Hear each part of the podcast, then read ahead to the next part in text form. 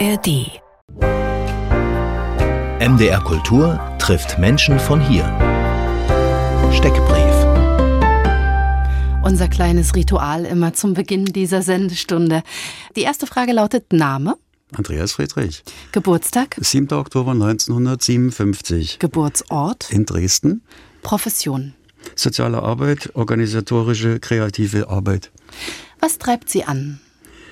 Erkenntnis, Erleben, Horizonte. Was heißt das, Herr Friedrich? Was heißt das? Erkenntnis heißt, dass man bemüht ist, Dinge zu verstehen, Dinge, die wichtig sind, zu hinterfragen, Dinge zu erfahren, zu erleben und umzusetzen und damit auch seine Sichtweise auf die Welt, für die verschiedenen Gesichtspunkte, verschiedene Sichtweisen zu verstehen und zu sehen und zu erkennen und mit ihnen zu leben. Was ja auch ein Stück weit das Leben beeinflusst im Sinne von Toleranz und Verständnis miteinander. Mhm. Wo fühlen Sie sich zu Hause? Ich fühle mich zu Hause an zwei Orten. Das ist einmal die Lausitz, in der ich sehr viele Freunde habe und mich sehr freundschaftlich und persönlich verbunden fühle. Aber ich habe jetzt schon sehr lange in Basel in der Schweiz gelebt und ein sehr gutes Verhältnis zu dieser Stadt in seiner kulturellen, vor allem multikulturellen Entwicklung und Lebensformen, die dort vorhanden sind fühle ich mich auch dort als zweiten Ort sehr zu Hause. Mhm. Muss man vielleicht an der Stelle schon mal ganz kurz sagen, dass Sie in Großhennersdorf auch schon mal eine Zeit lang gelebt haben? Ich habe schon in Großhennersdorf gelebt, zweimal. Einmal Ende der 70er Jahre, wo ich im Katharinenhof Großhennersdorf gearbeitet habe und habe dann zwischen 1991 nach der Wende bin ich aus Westdeutschland wieder zurückgekehrt nach Ostdeutschland und habe von 91 bis 2000 vier, fünf wieder in Großhennersdorf gelebt. Und jetzt ist es also Basel. Wie das alles kam, wird zu besprechen sein, Herr Friedrich. Zunächst mal die nächste Steckbrieffrage. Welche Musik hat jüngst berührt? Altes Hardings Konzert in Zürich. Altes Harding ist eine neuseeländische Songwriterin mit sehr melancholischer Musik, die aber auch, denke ich, sehr viel Persönliches in ihren Liedern aufarbeitet und ja, mir gefühlsmäßig sehr viel gibt. Welches Buch hat Sie zuletzt bewegt? Ich lese eigentlich alle Bücher von Nino Haratischvili. Das letzte Buch, was ich von ihr gelesen habe, ist Das mangelnde Licht, wo es um die 90er Jahre in Georgien, in Tiflis geht. Ich war selber schon in Tiflis und die damaligen Zustände, die Auflösung der Sowjetunion, die territorialen Kriege um Abchasien und das Chaos von mafiösen Strukturen in Tiflis wird in ihrem Buch sehr intensiv beschrieben anhand von vier Freundinnen, die aus unterschiedlichen Perspektiven leben und das erleben. Und ich denke, das passt auch sehr toll, wo wir sicherlich später dazu kommen, zu unserem filmischen Fokus in diesem Jahr. Beim Nice Filmfestival, die postsozialistische Union als äh, Fokusthema im Mittelpunkt stehen. Mhm. Genau, mhm. da passt das Buch ganz gut.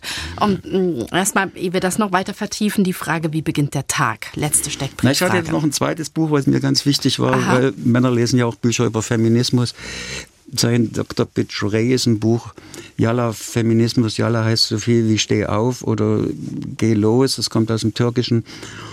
Und sie beschreibt sehr humorvoll und aber auch sehr intensiv einmal Sexismus, Rassismus im Hip-Hop, setzt sich dabei auch mit der islamischen Religion auseinander, mit ihren Erfahrungen und mit dem weißen Feminismus und arbeitet da sehr kritisch auch gegenüber weißen Feministinnen. Und ich finde das ein sehr offenes, sehr ehrliches und für mich sehr interessantes Buch. Dr. Bitch Ray, umstrittene Rapperin, in ihrer Variante von Feminismus ist es schlau, sich selbst als Bitch zu bezeichnen.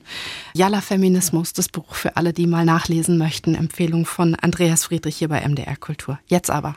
Wie beginnt der Tag? Ich umarme meinen Wecker. Sie umarmen Ihren Wecker. Hat der Felde? So ist es bei mir gewesen.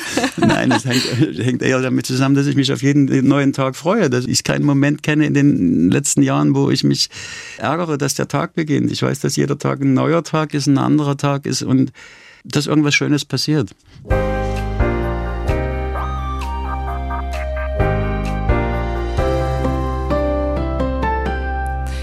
Schön, dass Sie hier sind. Herzlich willkommen nochmal, Andreas Friedrich. Sie sind der Gründer oder Mitbegründer des Nice Filmfestivals, das in wenigen Tagen mit der 20. Ausgabe startet. Sie sind ein Mensch mit bewegter Biografie.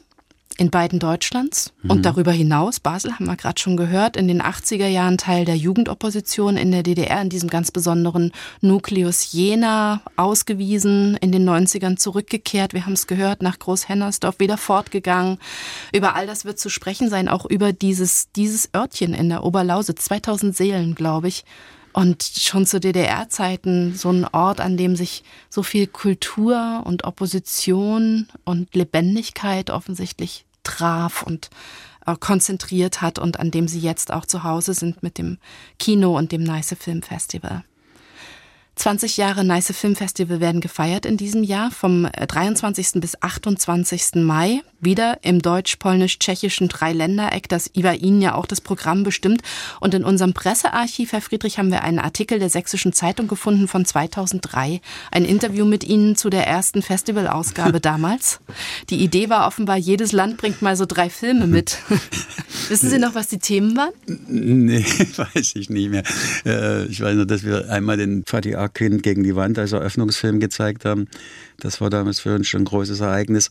Wir haben damals mit den Filmclubs in Jelena Gora und in Liberec zusammengearbeitet und das war eigentlich erstmal so als ein Filmfest gedacht. Wir wussten ja noch nie, wo das hingeht.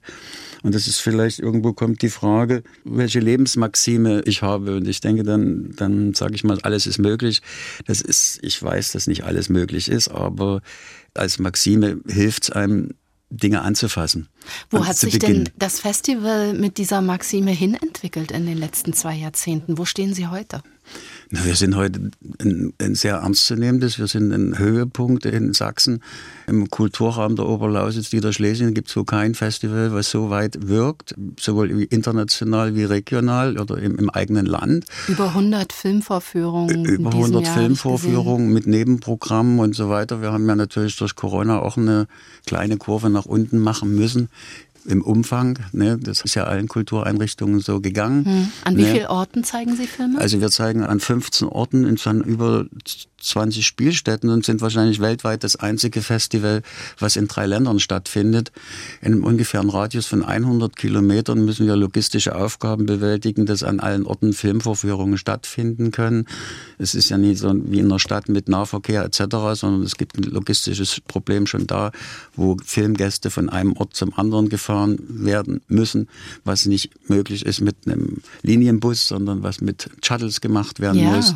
Es ist ein großer Aufwand an Helfern, Fahrern notwendig. Also wir haben gut 150 ehrenamtliche Helfer beim Festival und ich denke, das ist eine Entwicklung, die 2003 war das wesentlich geringer. Da das sind das dann ein, vermutlich auch Menschen aus der Region, die sich da in so einem großen Menschen, Umfang ja. einbringen bei Ihnen. Das Erstaunliche ist auch, dass durch sehr viele Kontakte zur Bevölkerung, zu Menschen, die eigentlich gar nichts mit Kino so zu tun haben, die sich einfach melden und sagen, wir helfen euch mit, wir machen mit, mhm. wir finden das toll, was ihr macht. Ne? Und es war ja 2003 eigentlich durch die Verbindung mit Tschechien und Polen sind wir ja gerade zum richtigen Zeitpunkt unbewusst geboren ne? und haben eigentlich das praktisch gemacht über Jahre, was, was Sinn und Zweck dieser Europäischen Union ist. Und ich denke manchmal etwas kritisch an die Geldgeber, wo vielleicht auch manches da nie gebührend gesehen wird. Sie haben damals sozusagen die EU-Osterweiterung kulturell umgesetzt? Wir haben, wir haben sie ganz praktisch umgesetzt und machen das schon jahrelang. Und ich denke, damals ist vieles entstanden, aber ich denke, wir sind nach wie vor eine der ganz besonderen und wichtigen kulturellen Höhepunkte im Jahr. Und ich habe da jetzt schon diese leise Kritik rausgehört. Finden Sie, das Festival ist unterfinanziert? Ja, das ist auf jeden Fall unterfinanziert. Das ist vor allem, denke ich, geschuldet der äh, so ein Festival in dieser Größe muss mit festangestellten Mitarbeitern arbeiten. Das kann nicht rein vom Ehrenamt getragen werden. Was im Jahr 2003 möglich war, mit drei Filmen da und drei Filmen dort, ist heute unmöglich. Und wie ich schon sagte, wir haben bestimmt gut 150 ehrenamtliche Mitarbeiter während des Festivals, haben im Vergleich nur vier feste Stellen, wobei zwei Vollzeit sind, zwei Teilzeit. Wenn man das vergleicht mit dem Doc-Film Festival in Leipzig, dort gibt es 17 Angestellte. Hm. Das ist das Problem und wir haben eben auch jetzt etwas Geld vom Sächsischen Ministerium für Wissenschaft und Kunst bekommen, was wir sicherlich dankbar sind. Aber wir konnten erstmal die Löhne unserer Mitarbeiterinnen auf Tarif bringen, hm. was ja auch sehr wichtig ist. Die waren bisher immer unterbezahlt. Hm. Ne? Sie hätten gerne noch eine fünfte Person gehabt, das hat aber nicht geklappt und das hat Folgen fürs Programm dieses Jahr beim Festival. Ich wollte eigentlich erst mit Ihnen über die Highlights reden, aber so reden wir über die Probleme zuerst, Herr Friedrich. Äh, es hat Folgen fürs Programm, es fällt eine Reihe weg. Was ist da passiert? Was ist da passiert? Wir haben also der Kulturraum Oberlausitz zum Beispiel hat uns weniger Geld gegeben, als wir beantragt haben. Das sind 80 Prozent, also 61 statt 75.000. Der Kulturraum Oberlausitz hat eine Satzung, die es nicht erlaubt, dass der Kulturraum uns institutionell fördert. Wenn das Ministerium uns institutionell fördert, ich denke, hier muss eine Änderung stattfinden, weil es in anderen Kulturräumen nicht so ist. Es ist vor allem speziell im Kulturraum Oberlausitz Niederschlesien.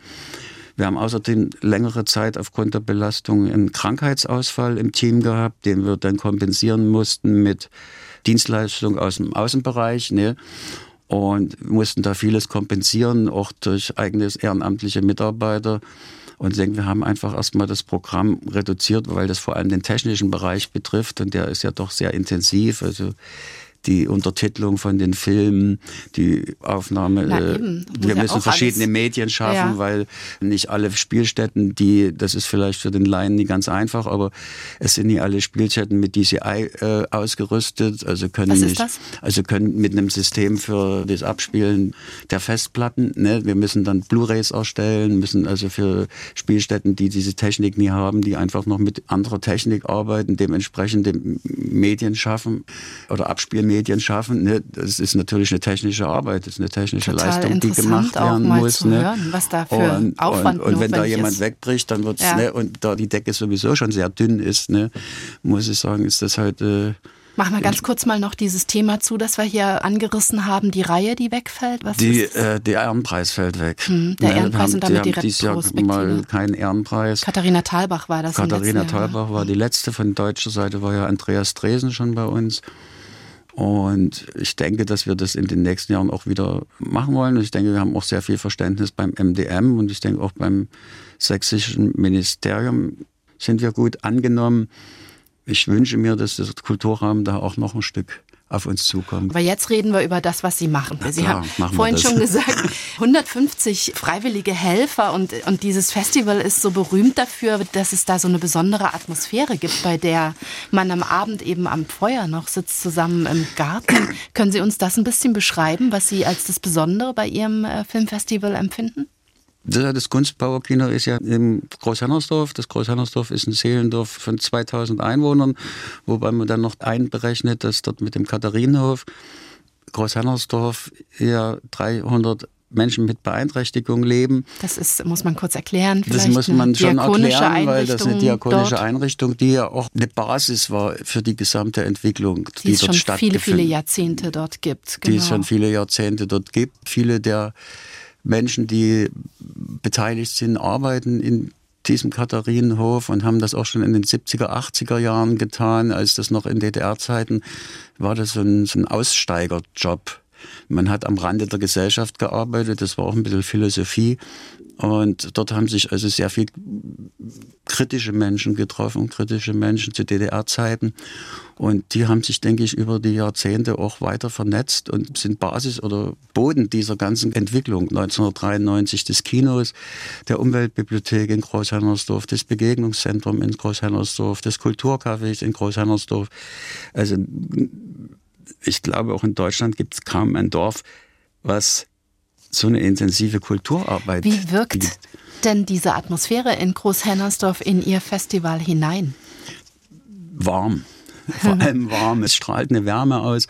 Die Filmemacherinnen genießen. Es ist eigentlich noch niemand von uns gegangen, der, der das nie genießen konnte, der diese Anonymität auf großen Festivals ist eine andere. Da eilt man durch von einer Stätte zur anderen. Es gibt ein paar extra Veranstaltungen, wo die zusammen sein dürfen und die zusammen sein dürfen bei uns mischt sich alles vom Publikum bis zum Regisseur, bis zur Jury und man sitzt abends, also es ist, muss ich einfach vorstellen, das ist ein altes Gebäude mit einem Stall hinten dran, der ausgebaut wurde als Kino 2004, 2005 haben wir das als Kino ausgebaut. Vorher 22 waren, Plätze. Vorher hatten wir 22 Plätze, das kleinste Kino Deutschlands. Das war ein ganz kleiner Raum mit zwei TK35-Maschinen noch mit alten Spulen. Auch die technische Entwicklung ist ja enorm fortgeschritten. Ne? Heute haben wir die DCPs, heute gibt es ja kaum noch eine Silberscheibe. Und damals jetzt wollten Sie uns von den Abenden erzählen, wie sie jetzt aussehen dort auf dem Gelände. Ja, und die Abende, die sehen halt dann so aus, dass sich alle hinten im großen Garten, wir haben einen großen, großen Garten, da ist ein Zelt aufgebaut, wo das Catering stattfindet für unsere Gäste. Und dann sitzt man um Feuertonnen im Garten, auf der Wiese und alles trifft sich dort. Also jeder, der irgendwo mit dem Festival zu tun hat, kommt am Abend dorthin und vermischt sich mit Gästen, mit Menschen wie Christian Petzold oder Barbara Aber, die waren begeistert und berührt auch ein Stück weit, äh, dass das noch möglich ist an, an so einem Festival, ne? wo es nie um, nur um Geldfakten oder ja, man muss gesehen werden, sondern man sich trifft und durchaus jemand neben einem sitzen kann, der einen gar nicht kennt, der gar nicht weiß, wer man ist. Und dann kommt man ins Gespräch, trinkt zusammen Bier und, und feiert dort auch. Es gibt ja auch immer wieder eigentlich jeden Abend ist das Festival auch dadurch bereichert, dass es irgendwo ein kleines Konzert gibt, und Musik gibt und man auch versucht, das Festival zu feiern. In diesem Jahr haben Sie Pussy Riot eingeladen, mhm. weil wir gerade von Musik sprachen. Das berühmte russische Frauenkollektiv, das 2011 in der Moskauer Kirche spektakulär gegen die Wiederwahl Wladimir Putins angesungen hat und danach gab es Arbeitslager, Hungerstreik, spektakuläre Flucht. Jetzt sind Sie auf Europatour ja. und kommen zu Ihnen am 27. Mai ins Kühlhaus Görlitz. Was versprechen Sie sich denn von dem Abend? In erster Linie ist dieser Abend für uns erstmal ein Statement. Ein Statement in die Richtung gegen diesen Krieg, gegen Wladimir Putin und die Politik dieses imperialistischen Denkens. Das ist erstmal das Wichtigste und ich denke, Pussy Riot sagt für uns vieles an Kritischem.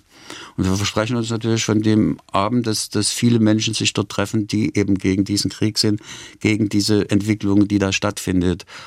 Es geht ja weniger um die Musik, es geht wirklich um das Statement. Ja. Das ist natürlich was, was Reibung produzieren kann. Statement gegen Wladimir Putin, so ein klares. Kann das Festival das aushalten? Diskussionen in dieser Art, die dann tief in politische Überzeugungen führen? Wir wollen das auf jeden Fall aushalten. Ich meine, wenn ein Jürgen Habermas von Verhältnismäßigkeiten spricht oder ein Alexander Kluge von Großzügigkeit und auf der anderen Seite eine israelische Pazifistin, die die Verdrängung der Palästinenser erlebt hat, plötzlich für Waffenlieferungen ist, dann wissen wir ganz klar, wie groß die Differenz zwischen den Menschen heutzutage ist. Wobei ich das von Jürgen Habermas Verhältnismäßigkeit weiß ich nie, was er meint und Großzügigkeit im Moment auch schwierig ist. Hm. Aber ich denke, wir müssen diese Diskussion, wir wollen diese Diskussion aushalten und wir haben auch im Team sind wir nicht alle einer Meinung. Auch da wird es sicherlich Differenzen geben. Aber es ist wichtig und es ist wichtig, das ist ja das, was wir schon immer, was ist Demokratie? Demokratie ist das Aushalten verschiedener Meinungen. Das gehört dazu. Es muss natürlich respektiert werden. Und das ist vielleicht die Gesprächskultur, um die es äh, geht in diesem Moment. Wie ist die Gesprächskultur im Moment in Deutschland? Wie kann man miteinander umgehen? Haben Sie denn diesen Schwerpunkt, den Sie gewählt haben fürs Nice Film Festival in diesem Jahr äh, mit dem Fokus auf die post-sowjetischen Staaten, haben Sie den vor dem Hintergrund des äh, Krieges in der Ukraine gewählt? Nein, der Fokus wird bei uns, da wir da eng mit der Stiftung Aufarbeitung zusammenarbeiten und der Antrag bei der Stiftung Aufarbeitung, hm. also das Thema an und für sich stand schon im Sommer 2020. 20, bevor der Krieg mhm. angefangen hat. Hm. Wie viele Filme sind denn eingereicht worden? Also wir haben Einreichungen von 500 Kurzfilmen, 500 Langfilmen ungefähr, es sind über 1000 Filme eingereicht worden. Das ist ja auch eine große Arbeit, die wir zu leisten haben. Wir müssen ja die Filme alle schauen. Mhm. Und das ist also für mich auch ein Riesenaufwand, im Vorfeld Filme zu schauen und als Kurator dann tätig zu sein. Und Kurzfilme, muss ich sagen, die schiebe ich zur Seite macht jemand anders, zum Glück. Hm. Ne? Sie sind Aber nicht alleine damit. Ich bin klar. da nicht alleine damit und das ist ja auch wichtig, weil man ja auch Gegenmeinungen braucht und Diskussionen braucht und man sortiert aus. Aber so ein Film geht ja nur mal mindestens anderthalb Stunden, manche gehen zwei Stunden. Und wenn man dann drei Filme am Tag guckt, sind das fünf, sechs Stunden. Das ist ein Arbeitstag. Ja, was ich mir immer noch vorstellen kann, ist, dass Sie das in Basel machen, auch wenn ich mir schwer vorstellen kann, wie Sie das schaffen, weil Sie ja eigentlich nach wie vor in der sozialen Arbeit tätig sind, hauptberuflich. Aber was ich mir schwer vorstellen, noch schwerer vorstellen kann, ist, wie Sie das alles koordinieren von Basel aus. Na gut, ich äh, muss ja dazu sagen, es gibt das Zentrum, das Herz Äh, Großhannersdorf ist ja das Herz. Also Kunstbauerkino, dort ist erstmal läuft über das ganze Jahr Kino. Es gibt also schon einen Stamm an Leuten, der in dem Kino arbeitet. Neben mir kuratiere ich in Basel, eine Anka Paunescu kuratiert in Bukarest, eine Ola Staschel kuratiert in Berlin. Also wir sind alle dezentral tätig auch ne, und treffen uns natürlich dann immer regelmäßig in Großhennersdorf. Aber das ist ja auch eine Veränderung. Diese technische Veränderung hat ja auch dazu beigetragen, dass es nicht mehr wie früher wurden Filme mit einer DVD gesichtet. Heute gibt es einen Link übers Internet, wo jeder, der Kuratoren im Prinzip darauf zugreifen kann.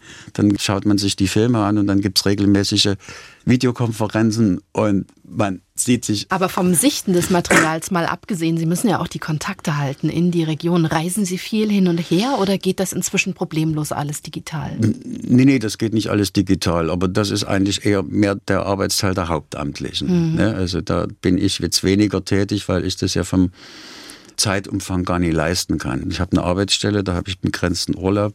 Die Arbeitsstelle stellt mich nie frei für, für äh, Reisen. Also ich meine, ich reise schon sehr viel und gebe auch schon viel von meinem Urlaub fürs Festival. Das kann ich mir nämlich vorstellen. Mhm. Jetzt geht es für Sie auch in die Region direkt nach unserem Gespräch und dann bleiben Sie ein paar Tage und dann geht das Festival los am Dienstag in Zittau. Worauf freuen Sie sich?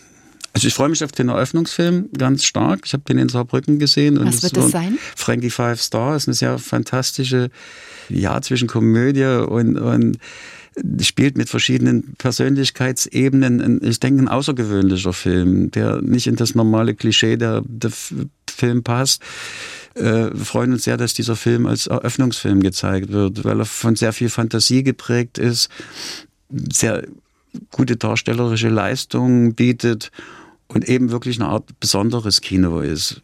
Geschichten werden immer erzählt, aber auf diese Art und Weise, wie der Film sie erzählt, ist es was Besonderes.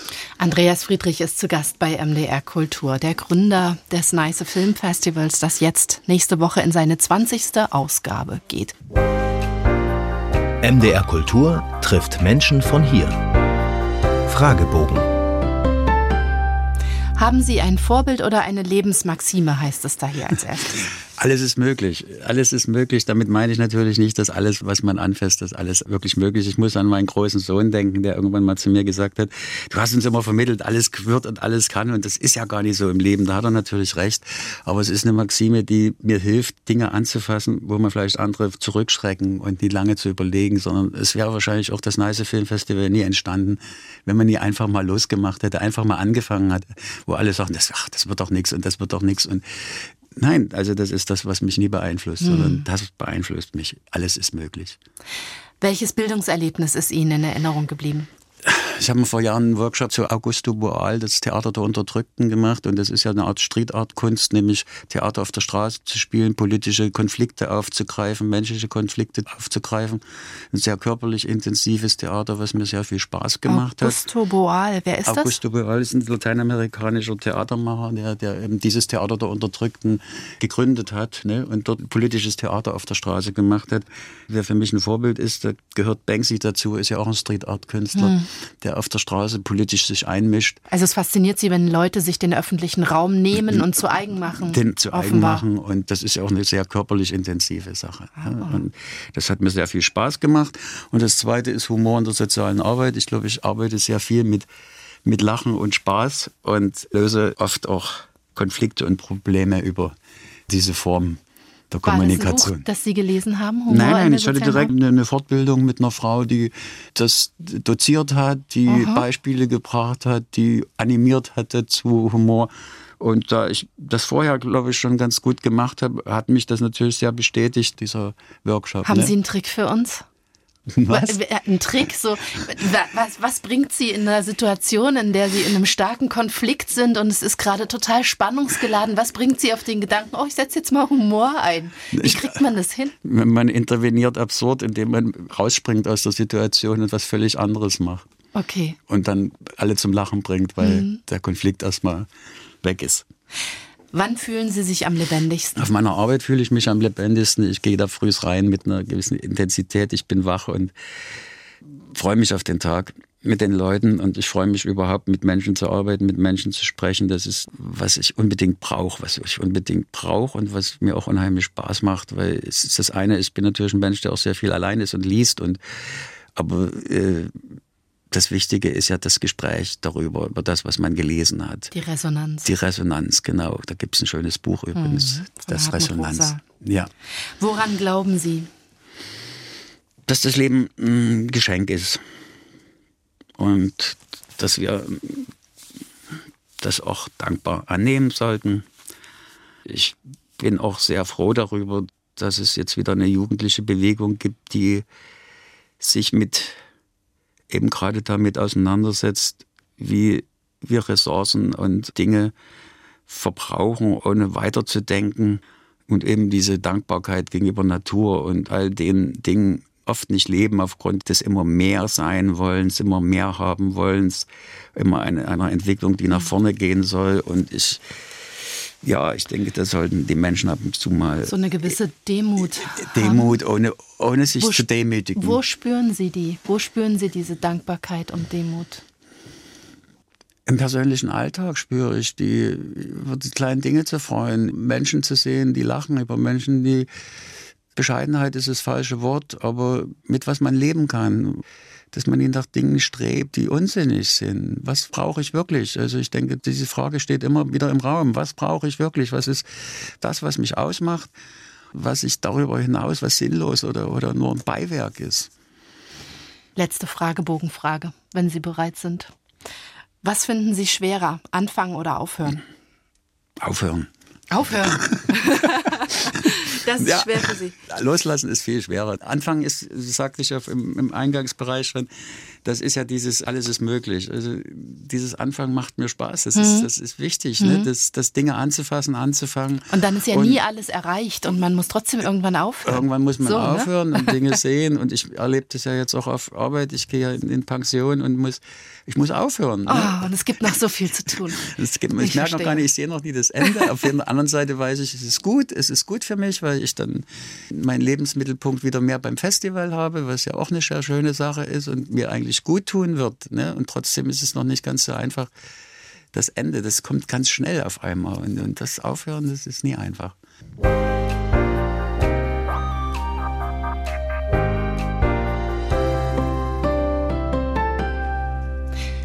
Sie haben ja auch was Neues vor. Wenn es jetzt zu Ende geht mit dem Berufsleben, wird sich Ihr Lebensmittelpunkt nochmal verändern, haben Sie uns verraten. Mhm. Kann ich danach fragen? Sie wollen zurückgehen nach Großhennersdorf? Ich werde zurückgehen zu meinen Freunden nach Großhennersdorf. Dort mit meinem Lebensmittelpunkt leben, was nicht heißt, dass ich den Kontakt zu Basel völlig verliere. Habe ja dann auch mehr Zeit, habe nicht mehr diesen Stress. Jetzt fahre ich oft Wochenenden hin und her was mit dem Zug doch sehr viel Zeit intensiv bedeutet. Und dann bin ich wieder vor Ort, kann dort auch Kontakte pflegen, kann mich wirklich konzentrieren auf die Arbeit zum Festival, muss nie nächtelang da drüber grübeln und sitzen und manchmal vielleicht Träume haben, wo ich dann plötzlich merke, oh, oh was passiert da? Also ich freue mich drauf. Ich freue mich auch drauf, weil ich eben, wie gesagt, das auch eine sehr freundschaftliche Atmosphäre ist, eine Community, in der ich dort lebe und was ja doch sehr wichtig ist. Offenbar für Sie diese Begegnung, das hatten wir vorhin schon mal. Begegnung, mhm. intensive Kontakte, der Austausch steht im Zentrum bei Andreas Friedrich offenbar. Es ist so viel möglich gewesen in Großhennersdorf. Wir haben es vorhin schon kurz angerissen. Es gibt da die Umweltbibliothek, die berühmte, ganz wichtige Sache in der DDR-Oppositionsbewegung. Das Begegnungszentrum, eben den Katharinenhof. Warum ist es für Sie ein Kino gewesen, wo Sie gesagt haben, da will ich mich engagieren? Sind Sie so ein Filmenthusiast? Ja, es gab zwei Medien damals in der DDR, die für uns sehr wichtig waren. Das eine ist ja das Buch und das andere ist der Film. Das sind die beiden Medien, die uns Fenster geöffnet haben. Ne, wir waren ja in der DDR, wissen Sie ja, wir waren eingesperrt, wir waren reduziert auf bestimmte Bildungsinhalte etc. Und dagegen haben wir uns ja auch gewehrt. Das war ja auch ein Teil dieser Friedensbewegung. Und ein anderer Teil war halt auch, dass man mit Filmen und Büchern in die Welt schauen konnte, was ja sonst nicht möglich war. Man konnte nie reisen. Deswegen hat das für uns einen sehr hohen Stellenwert gehabt. Und als dann 91 die Wende kam und plötzlich nur noch die Cineplex-Kinos da waren, auch in der Umgebung, da haben wir uns halt gefragt, ja, wo bleiben die Filme, die wir schauen wollen? Und dann haben wir ein Kino gegründet damals. Da waren wir sieben Leute und haben das Kino gegründet. Und das ist ja das Schöne, dass das Kino dieses Jahr 30 Jahre alt wird und das Festival 20. Also das sind insgesamt doppeltes 50 Jubiläum. Jahre. Stimmt. Das sind doppeltes Jubiläum. Und am 9. September werden die 30 Jahre Kino gefeiert. Darauf freue ich mich auch besonders. Also die Filme, die das Fenster zur Welt waren, die waren für Sie ganz besonders wichtig, aber es war die soziale Arbeit, die Sie mal nach Großhennersdorf gebracht hat, nicht wahr? Da zum Katharinenhof. Um das erzählen zu können, müssen wir, glaube ich, ein bisschen tiefer eintauchen jetzt in diese Biografie dieses Jugendlichen und jungen Erwachsenen, der Sie waren und der in der DDR an so vielen Stellen angeeckt ist, offenbar. Ich würde vielleicht mal anfangen mit der Bedeutung, die kirchliche Räume für Sie hatten als ganz junger Mensch. Ja, Sie sind ja bei Großeltern groß geworden, die beide KPD-Mitglieder waren. Sie sagen von sich heute noch, ich bin eigentlich nicht christlich, bin Agnostiker, aber trotzdem haben Sie sich mit 15 taufen lassen. Ja, ist richtig. Im, Im kirchlichen Raum war es halt möglich, bestimmte Diskussionen zu führen. Es gab aufgeschlossene Pfarrer, Diakone, die Jugendarbeit geleistet haben und das hat mich damals halt in die Kirche gelockt und das war ja auch nie verkehrt und das war vielleicht ein Bekenntnis, das war denke ich eher davon geleitet von diesen persönlichen Kontakten als von dem Glauben an und für sich und das hat mich ja lange begleitet. Das war die erste Zeit dann die christliche Jugend, die sich um, um Konflikte am Arbeitsplatz gekümmert hat. Und es kam dann die Ausbürgerung Wolf Biermanns, wo wir Unterschriften gesammelt haben. Da waren wir noch sehr jung. Und ich wollte dann Lehrer werden und das Studium in, am Edwin Hornle Institut in Radebeul musste ich nach einem halben Jahr, wurde ich exmatrikuliert wegen, wegen unreifer Persönlichkeit. Moralischer Unreife. Moralischer und Unreife. auffälligem Verhalten. Genau, das das, war mein, das war meine die Begründung für die Exmatrikulation und und, Und das dann, waren dann die langen Haare, oder? ja, lange Haare waren das eine, die Kleidung war, gehörte dazu, die Musik, die man hörte, das kommt ja noch zu dem Film und Büchern dazu, die Musik, ne, das war eine andere. Und das hat ja schon ausgereicht. Das war ja, es war ja eine unheimliche Enge, wenn man das heute anschaut. Und wir Sie sind aber auch 83 mit einem Schwerter zu Pflugscharen-Plakat unterwegs gewesen. Das ist richtig. Ich Ja. war dann in Jena und wir haben dann die haben uns dann von der Kirche gelöst und haben die unabhängige Friedensbewegung gegründet. Und 83 im März war die Gedenkdemonstration zur Bombardierung Jena, sind dort mit eigenen Plakaten aufgetreten. Das hat sehr unterschiedliche Reaktionen hervorgerufen. Wir sind natürlich am Ende abgedrängt worden und, und auch die Plakate zerrissen wurden.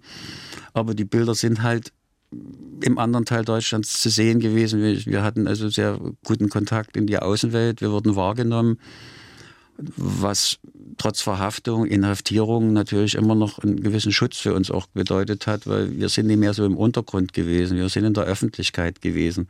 Und das war ein wesentlicher Schritt in dieser Zeit. Es hat sie allerdings nicht davor bewahrt, das Land schließlich verlassen zu wollen oder zu müssen.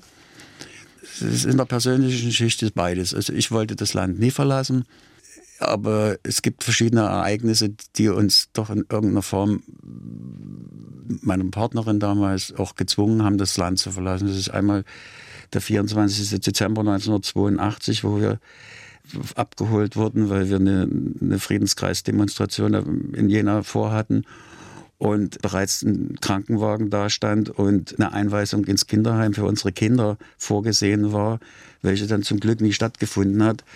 Aber ich denke, der persönliche Druck und dann die weitere Ausreise bis hin zu Roland Jahn, der gewaltsam ausgeschafft wurde, in der Aktion Gegenschlag gegen uns wurde ja massiv das forciert, äh, dass wir das Land verließen. Gegenschlag war die Maßnahme des MFS gegen die Friedensbewegung in Jena. in Jena, die, die im Mai 2083 startete. Und deswegen war es nie verwunderlich. Und äh, meine Partnerin damals war schwanger. Wir hatten zwei Söhne, eben die Weihnachten 82 ins Kinderheim sollten. Also es wurde massiver Druck ausgeübt. Und ich bin dann wegen der Geburt und weil viele Freunde schon im Westberlin waren, habe dann die Ausreise bestellt aus Grundessen und es ist wohl der kürzeste Ausreiseantrag in der Geschichte der DDR gewesen. Das hat also nur zwei, drei Stunden gedauert, bis die Ausreise genehmigt war. Und wie lange hatten Sie dann, um das Land zu verlassen? Also erst sollten wir nur zwei Tage haben, es war ein Montag und sollten mittwochs schon raus sein. Das konnte ich zum Glück nochmal mit Bittstellung ändern. Wir hatten dann eine Woche Zeit, um unsere Sachen zu packen und uns zu verabschieden. Für mich war das ja auch nochmal wichtig, nach Dresden zu fahren und meine Heimat, meine Großeltern, bin bei den Großeltern groß geworden, mich dort zu verabschieden. Sie wussten ja nicht, dass es nur sechs Jahre dauert. Wir wussten nicht, wir konnten uns das nicht vorstellen, dass es sechs Jahre dauert. Und in unseren Akten konnten wir ja später einsehen, dass wir Einreiseverbot bis 1999 hatten. Mhm. Ne, das war überall festgeschrieben. Und da wir nach West-Berlin sind, durften wir ja nicht immer mehr durch die DDR reisen dann. Wir mussten also fliegen übers Land. Warum sind Sie eigentlich in West-Berlin nicht geblieben? Da sind ja sehr viele Jena wie in so einer kleinen Enklave und, und Subkultur untereinander geblieben, aber das war irgendwie nichts für Sie, Herr Friedrich. Ja, das ist wahrscheinlich dieses Exildenken. Also ich denke, das ist eine sehr persönliche Geschichte. Ich möchte das auch niemandem vorwerfen, oder weil viele dort geblieben sind und, und auch viele Freunde dort, die ich auch sehr schätze, von Roland Jahn bis Peter Rösch, der leider nicht mehr lebt und ich ja zu denen immer noch eine Verbindung habe. Aber mir, erstmal waren es die Kinder, Berlin war, war äh, ein großer Schock und dann ständig die Mauer vor sich zu haben. Ich wollte in dem Land ankommen. Ich wollte in diesem Land Bundesrepublik Deutschland ankommen. Und das war mir irgendwie in West-Berlin nie so richtig möglich. Es war dieses, klar war die Community und die war auch wichtig, aber es wurde eben sehr viel über die DDR gesprochen. Es wurde viel unterstützt, was auch wichtig ist. Aber das ich, konnte ich auch dann von Süddeutschland aus machen. Wir hatten Freunde in Süddeutschland und sind halt mit den Kindern dann nach Süddeutschland. Und das ist, denke für mich war es sehr wichtig, diese Zeit dann auch in der Bundesrepublik anzukommen. Ich habe dann dort in einer alternativen Zeitung geschrieben und dort war dieses Thema nicht mehr so präsent. Mhm. Da wurde auch mal gefragt, ja, du kommst daher, erzähl doch mal eine Geschichte und dann war es erledigt. Ne? Dann wurde nie die ganze Zeit wieder darüber gesprochen. Und die Identität konnte noch sich woanders hin entwickeln. Ja, genau. Ich konnte mich mhm. entwickeln, habe hab dort mit Grünen zusammen, damals war ja die grüne Bewegung und ich habe mit der Antifa, ich war in Wackersdorf, habe dort Bewegung für mich stattgefunden. Ne? Und, und äh, und trotzdem dann Großhennersdorf wieder als Aktionsort gewählt. Ja, weil ich schon sage, die, die Verbindungen sind ja alle geblieben. Man, mhm. Das ist ja das, das Schöne auch. Das sind ja Freundschaften, die zum Teil 30 Jahre, 40 Jahre existieren, ne? wo Entwicklungen stattgefunden haben, die nie, die nie kontraproduktiv sind, sondern die produktiv weiterhin sind, ne? wo ein Vertrauen da ist, ein Verhältnis da ist. Und ich denke, das ist ja wichtig im Leben. Das ist wahrscheinlich einer der wichtigsten Komponenten überhaupt. Ne? Und, und deswegen ist das auch wieder zurück. Und das war auch vielleicht so, ein war auch eine Trotzreaktion. Eine Trotzreaktion? Ja, äh, ja, jetzt öffnet ihr das Land. Es war doch klar, dass die Perspektive eines anderen Sozialismus, einer Demokratie, Sozialismus hat ja nie funktioniert. Aber eine Demokratisierung eines Sozialismus ist nie das Thema, sondern es ist eine Übernahme durch den Westen und die hat stattgefunden und wir wissen, was wirtschaftlich alles passiert ist im Osten. Wir wissen auch, welche Folgen das heute hat. Drumherum reden, AfD und, und so weiter. Großhannersdorf als gallisches Dorf.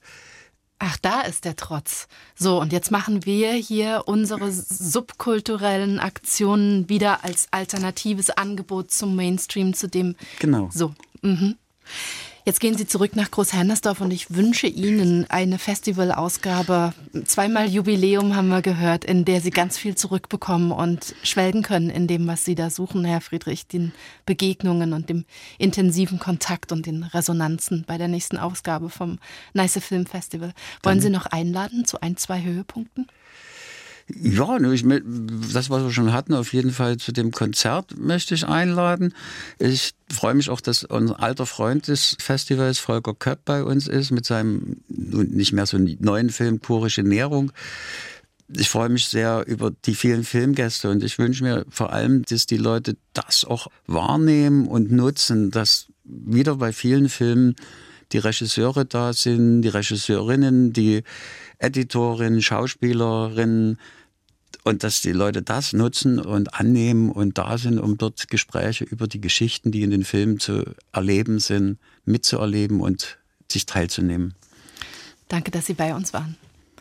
MDR Kultur trifft war das in der Redaktion von Angelika Zapf. Ich bin Ellen Schweder und hier noch der Hinweis auf die kommende Woche. Da ist Peter Sommerer hier. Peter Sommerer ist Chefdirigent und künstlerischer Leiter der Sächsischen Bläserphilharmonie und der Deutschen Bläserakademie GmbH in Bad Lausig. Alle unsere Gespräche finden Sie auf mdrkultur.de und in der ARD Audiothek.